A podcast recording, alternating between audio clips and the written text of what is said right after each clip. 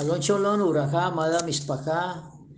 Bendito sea el bendito por todo este hermoso tiempo y estas bellas oportunidades, por el poder dar toda raba al Padre, por todos los cuidados en la vida de cada uno de nosotros, por su fidelidad, por saber que Él está allí presente.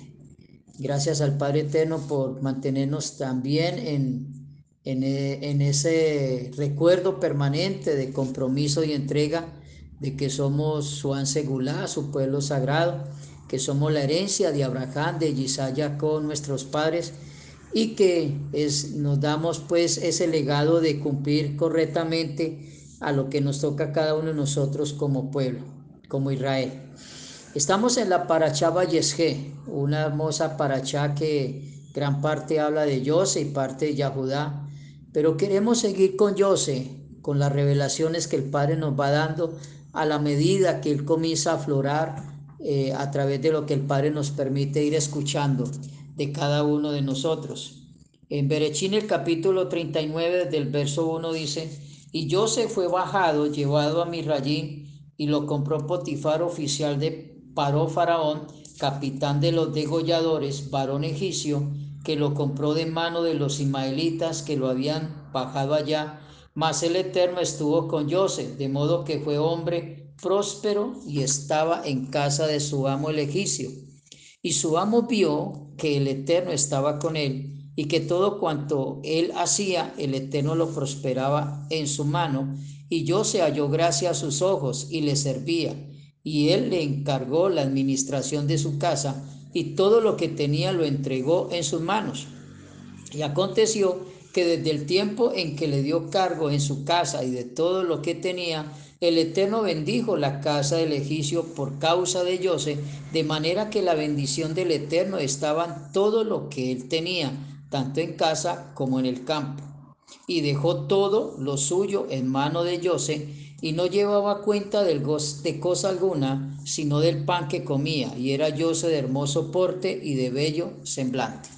Bueno, aquí nos encontramos tres palabras para maravillosas, bondad, sacrificio y sufrimiento. Vemos que la bondad eh, estaba desde, desde, que estaba con su papá Jacob y era el querer obedecer, se sujetaba a lo que su padre le mandaba y era darle el reporte de todo lo que hacían las personas que estaban con él y de sus hijos y en las labores de la casa y en las labores del campo. Y eso también era un sacrificio, pues él quería agradar a su padre, pero a la misma vez sabía lo que él iba representando con sus hermanos, que ya le iba causando sufrimiento. Eh, esto llegó al punto que sus hermanos lo odiaron, a tanto que eh, es vendido ante los mercaderes, ante la intención de no querer matarlo, pero lo llevaron a, una, a un pozo y luego llevado a los mercaderes que lo llevan a Egipto y lo presentan a Potifar. El padre coloca gracia y favor y Potifar lo compra y comienza a servir en su casa. Y acabamos de leer que Potifar veía que todo lo que él hacía era próspero, era hermoso, era bonito. Pero eso todo era causante que seguro el padre le daba sabiduría, inteligencia y todo lo demás en cuanto al conocimiento en todas las cosas el buen trato a las personas que estaban con él, a su amo el egipcio, a la esposa de Potifar, y asimismo el buen techo, la buena comida, la buena vivienda, el que todos tuvieran por unidad lo mejor como él lo tenía. Y esto hacía pues que esa inmensa bondad que el Padre Eterno le colocaba en su corazón, pues yo se comenzaba a saltar el, el Padre Eterno desde que estaba en la casa de su Padre. Tanto al punto que tuvo que enfrentarse al sufrimiento como lo había padecido con sus hermanos y era con la esposa de Potifar ante el asedio de ser amenazado, de ser involucrado falsamente con un testificar y ahora ser enviado a la cárcel. En Berechí, en el capítulo 39, desde el verso 19, podemos leer Dice que aconteció que cuando oyó su amo de José las palabras que su mujer le hablaba diciendo, estas cosas hizo conmigo tu siervo, se encendió su ira y tomó a su señor a José. y lo puso en la cárcel, lugar donde se encarcelaba a los presos del rey.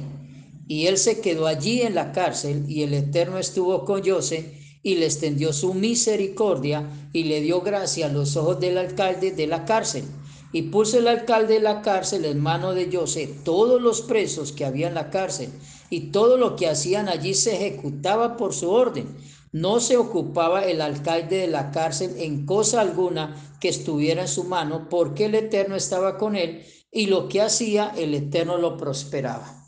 Vemos otra vez aquí cómo la bondad del Creador en el corazón de José y todas las enseñanzas de su padre Jacob ya eran aplicadas aquí también al punto que seguro que con todos los conocimientos del padre que necesitaba en ese lugar, comenzó a arreglar a la cárcel, comenzó a tratar a los que estaban con él en la misma situación bien, buen alimento, techo, calzado, comida, tiempos de descanso, tiempos de trabajo también, con, con gran descanso. Y también se iba a enfrentar a unos sufrimientos allí, los sufrimientos de estar encarcelado y ante la posición pues de que más adelante vemos que eran colocados el copero y el panadero, porque estaba en juego su vida, la revelación de un sueño, como anteriormente había pasado con sus hermanos, las visiones que había tenido en cuanto a lo que era su padre, su mamá, sus hermanos y lo concerniente pues que se iba a presentar más adelante. Vemos entonces aquí su bondad sacrificios y sufrimientos. Pero todo esto que hacía Joseph, ¿por qué? Porque había la seguridad en su corazón de lo que habíamos hablado, que tenía confianza, fidelidad, honor, respeto, lealtad y esfuerzo para el Padre Eterno. O sea, todas las cosas que él hacía aquí, en hacer todo lo bueno, él sabía que había una recompensa para la vida eterna. Obviamente nos encontramos que esta recompensa él la vive más adelante como segundo al cargo de todo Egipto. Pero la bondad de José pudo haber cambiado. Él pudo haberle dado a Jacob otros tipos de noticias en los cuales eh, quisiera o se diera para que fueran echados los hijos de allí de la tienda de Jacob. Él pudo haber hecho cosas en Potifar al punto de enriquecer por otra parte y al punto que hicieran sufrir a todos los que estaban con él. Él pudo haber hecho en la cárcel, hacer cosas contrarias para llenarse de más dinero si era posible o comprar la conciencia de muchos, pero él hacía todo porque tenía su puesta mirada en el su, su mira puesta en el rey de los cielos. Su papá le había enseñado que toda la gloria y la honra eran para el Padre Creador, aunque él muestra ciertas actitudes donde quería ganarse el reconocimiento a veces pero eso también le iba costando algo. En el capítulo 50, en el libro de Berechín, desde el verso 15 dice, y viendo los hermanos de José que había muerto su padre, dijeron, quizá nos aborrecerá José y nos devolverá todo el mal que nosotros le hicimos. Y mandaron a decir a José, tu padre ordenó antes de su muerte diciendo, Así diréis a José, perdona a mi ruego el delito de tus hermanos y su pecado porque mal te pagaron. Ahora pues perdona, te rogamos, el, el, el delito de los siervos del, del Dios de tu Padre. Y lloraba José mientras hablaban con él. Y vieron sus hermanos y cayeron delante de su rostro y decían, henos aquí por siervos tuyos. Y José les dijo, no temáis pues estoy yo acaso en lugar de Elohim. Vosotros pensasteis contra mí el mal, pero Elohim lo pensó para bien, a fin de hacer lo que hoy se ve, a fin de dar vida a mucha gente, a fin de dar vida a mucha gente. Ahora pues no temáis, yo sustentaré a vosotros y a vuestras familias, y así los consoló, hablándoles al corazón. Qué importante la bondad cuando pensamos que todo es para agradar al Padre Eterno haciendo todo lo bueno y que no importan los sacrificios y que no importan los sufrimientos que se presentan, que no se van a sentir. Esto nos da pues los méritos y la oportunidad para afianzarnos más en lo que el Padre nos dejó en su Torah, como está escrito en Josué 23, verso 6. Esforzados pues mucho en guardar y hacer todo lo que está escrito en el libro de la Torah de Moche, sin apartaros de ella ni a diestra ni a siniestra, sin apartarnos de ella ni a diestra ni a siniestra. En Devarín en el capítulo 5,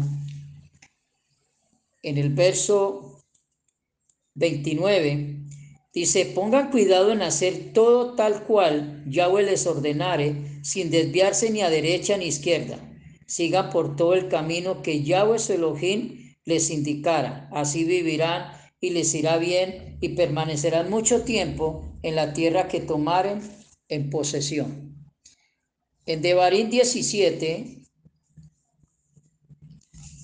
Devarín capítulo 17, desde el verso 19, deberá estar con él para que lea todos los días de su vida y aprenda a reverenciar al Eterno su Elohim para cuidar todas las palabras de esta Torah y estos decretos para llevarlos a la práctica, de modo que no se sienta superior a sus hermanos y no sea parte del mandato, ni a derecha ni a izquierda, entonces él y sus hijos tendrán un, un largo reinado en medio de todo Israel.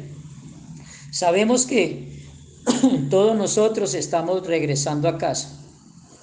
la medida que vamos obteniendo en nuestro Padre las revelaciones de su Torah, esto no nos puede hacer mayor, pero tampoco menor.